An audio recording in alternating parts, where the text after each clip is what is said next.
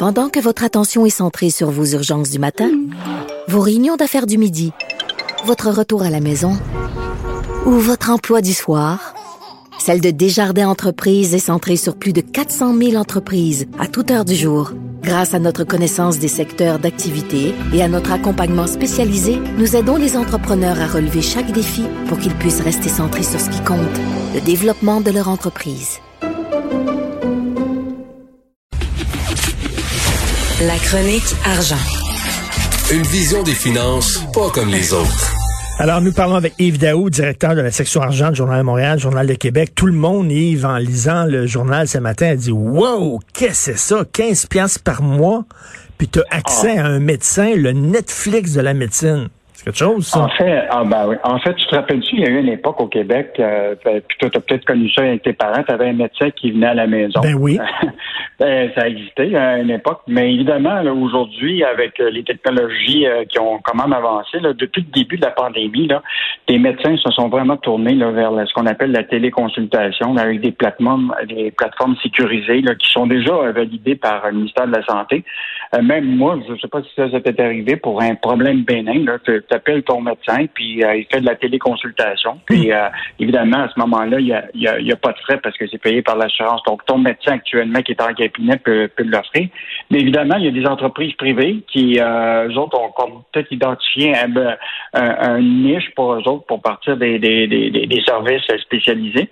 Et c'est le cas de ce de Stéphane Huot, un entrepreneur de, de, Québec, qui est quand même euh, celui qui a parti Air Médic. Je sais pas si ça dit quelque chose. Air Médic, c'est un système de euh, d'évacuation médicale 24 heures sur 24 que tu peux t'abonner. Mais lui, euh, il avait déjà une capacité là, de téléphoner, il y avait des médecins, des infirmières, puis il a dit ben devant la, la, la, situation actuellement où ce que la COVID fait déborder souvent les hôpitaux, euh, il s'est dit pourquoi j'utilise pas ce service-là pour en faire un service personnalisé pour des gens qui ont peut-être pas nécessairement, qui n'ont pas COVID, mais donc euh, lancer un, service 24 heures sur 24 qui donne accès là à distance euh, à des médecins et des infirmières. Et donc, euh, euh, et lui, il utilise euh, l'application qui s'appelle Olive, qui est son, son système actuel, puis tu as, le droit à des services personnalisés de, de, de, santé. Mais c'est pas cher, 15 pièces par mois?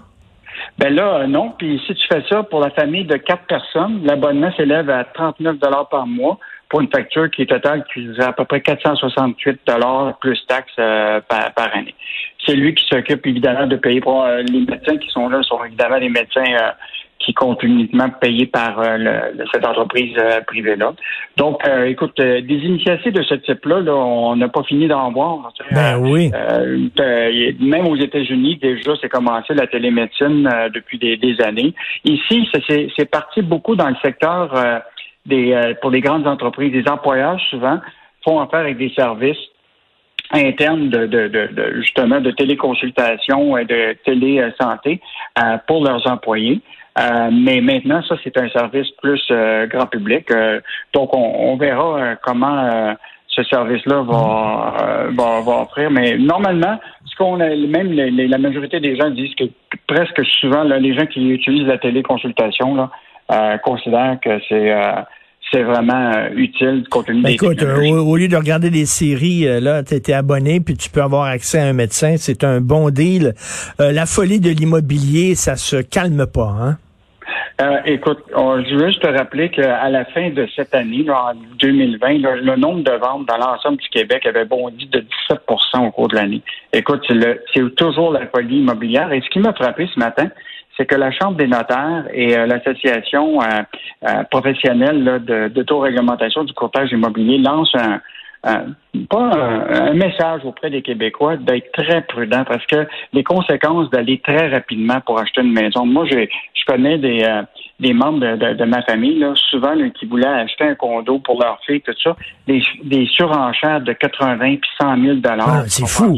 Non, non, les gens sont prêts là, à, payer la moitié cash ou alors ne pas faire d'évaluation, ne pas faire de, de, de aller voir la maison, savoir comment elle est. Des fois, ils vont même pas la visiter, ils l'achètent quasiment sur euh, rien qu'en regardant des photos sur Internet. C'est fou, là.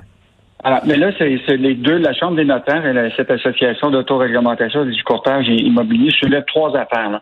Fait l'inspection. Tu tu peux pas dire euh, ben je la jette puis euh, tu sais sans inspection parce que tu, tu peux te retrouver dans le trouble un, peu plus tard parce que s'il y a des, des vis cachés, etc. L'autre affaire, c'est ce qui est bien important, c'est ce qu'on appelle la garantie légale. La garantie légale, ça, là, ça comprend ce qu'on appelle que quand tu vends ta, ta maison ou tu, tu la jettes, là, tu, tu, c'est signé que s'il y a des vis cachés, mmh. ben tu sais mais là, il y a des gens qui laissent tomber cette garantie légale-là. Et ça, ça veut dire que tu pourras plus, s'il y a des risques cachés. Euh, et tu sais, une promesse d'achat, là, quand tu fais une promesse d'achat, puis tu signes avec un notaire aussi pour un, ça, devient un contrat euh, réel. Là. Tu sais, tu pourras pas t'en sortir si, si tu pas, t'es pas protégé.